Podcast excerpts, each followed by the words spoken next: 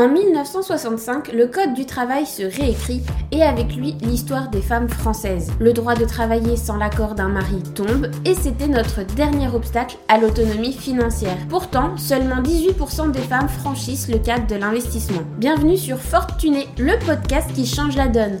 Je suis Marion, ton hôte pour ce podcast. J'ai fait mon premier investissement à l'âge de 23 ans et je ne compte pas m'arrêter là. Et toi, es-tu prête à rejoindre le mouvement? Bonjour à toi, contente de te retrouver dans ce nouvel épisode. Aujourd'hui, j'ai décidé de t'embarquer dans l'univers des crypto-monnaies. Que tu sois une complète débutante ou simplement curieuse de comprendre un peu ce phénomène des crypto-monnaies, cet épisode est fait pour toi. Ici, aujourd'hui, nous allons voir les bases, un peu qu'est-ce que la crypto-monnaie, comment ça fonctionne, on va aussi parler un peu de sécurité et puis de projection dans l'avenir puisque elles ont quand même pas mal chamboulé le monde des finances les cryptos, j'adore ça. Donc je suis vraiment ravie de te recevoir aujourd'hui et de pouvoir un petit peu papoter base de la crypto-monnaie et dans les épisodes à venir t'amener un petit peu plus en profondeur dans ce euh, sujet qui me passionne. On commence par la base. Qu'est-ce que la crypto-monnaie? Les crypto-monnaies, on les appelle le plus souvent les cryptos. C'est tout simplement de l'argent numérique de l'argent que tu ne peux pas avoir dans les mains en physique ou dans ton portefeuille de sac à main. La plus célèbre des crypto-monnaies et la première qui ait existé, c'est le Bitcoin. Normalement, même si tu n'es pas une grande connaisseuse en crypto-monnaie, tu as déjà entendu parler du Bitcoin. Il a été créé en 2009 par une personne ou un groupe de personnes qu'on ne connaît pas. Il ou elle est simplement connu sous le pseudonyme de Satoshi Nakamoto. L'idée derrière le Bitcoin et les crypto-monnaies en général, c'était de créer une monnaie indépendante de toute autorité centrale comme une banque ou un gouvernement. En réalité, quand vous déposez de l'argent sur un compte bancaire, euh, officiellement, cet argent n'est plus à vous. Le monde des crypto-monnaies, lui, se veut complètement indépendant, c'est-à-dire qu'il y a bien des comptes où personne d'autre que toi n'y a accès, pas même un gouvernement, une entreprise, personne ne peut bloquer tes comptes. La seule raison pour laquelle tu perdrais euh, l'accès ou le contrôle de tes comptes de crypto-monnaie, c'est parce que toi, tu n'as pas veillé à une bonne sécurité. Mais ça, c'est un sujet dont on reparlera un petit peu plus loin dans ce podcast et plus en détail dans un épisode entier à part entière puisqu'effectivement, tu ne peux compter que sur toi-même dans les crypto-monnaies et absolument personne d'autre. Mais finalement, c'est un petit peu comme quand tu as des billets ou des pièces dans ton portefeuille. Hein. Si quelqu'un te le vole, si tu le laisses tomber par terre ou que tu l'oublies euh, sur ta chaise de restaurant ou euh, dans le train, tu n'as que tes yeux pour pleurer. Hein. On est bien d'accord, personne va gentiment te le ramener. La technologie derrière les crypto-monnaies qui rend possible l'utilisation des différentes crypto-monnaies, on l'appelle la blockchain. Imagine que c'est comme un grand livre de compte public et il est infalsifiable, il est inviolable. Toutes les transactions y sont enregistrées de manière transparente et sécurisée. Pour autant, comme personne ne partage euh, ses identifiants de, de portefeuille, il y a quand même un certain anonymat on voit bien toutes les transactions sans pour autant savoir si c'est euh, Madame Martin ou encore euh, Monsieur Zuckerberg qui fait un virement. Il faudrait connaître les identifiants des comptes. Mais voilà, tout est répertorié, tout est transparent quand même et surtout c'est infalsifiable. Pour valider une transaction, il y a un processus qu'on appelle le minage qui euh, demande à plusieurs euh, utilisateurs, donc ça pourrait être toi et moi, euh, de valider les transactions qui sont en train de faire dans la blockchain et ensuite elles vont être enregistrées dans la blockchain, donc dans le grand livre de compte. Et à partir de là, on ne pourra plus faire machine arrière. Le minage, c'est aussi ce qui fait un peu la une, puisque pour miner le Bitcoin, pour miner une crypto-monnaie et valider les transactions, il faut résoudre des problèmes mathématiques assez complexes et ça demande une puissance informatique assez considérable. En récompense de quoi, le mineur qui a validé cette transaction est récompensé par de la crypto-monnaie, ce qui représente pour nous des frais de transaction. Mais l'avantage, c'est qu'ils ne sont pas aussi élevés que ceux d'une banque classique. Pour ce qui est du stockage et gérer ces crypto-monnaies, comme je te l'ai dit, tu ne peux pas l'avoir dans ton portefeuille, tu l'as bien compris.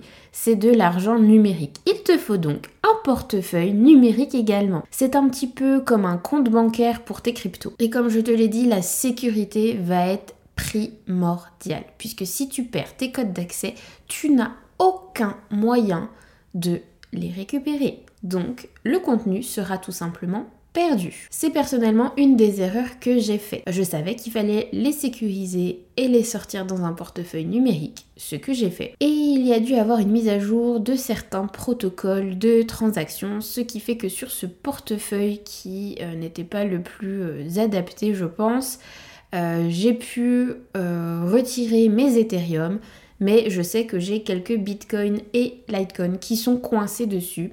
J'ai toujours accès au compte, mais je n'arrive pas à les transférer ailleurs. Alors comme au début j'avais tout perdu, euh, il y avait vraiment plus grand chose, donc je me suis pas trop pris la tête dessus.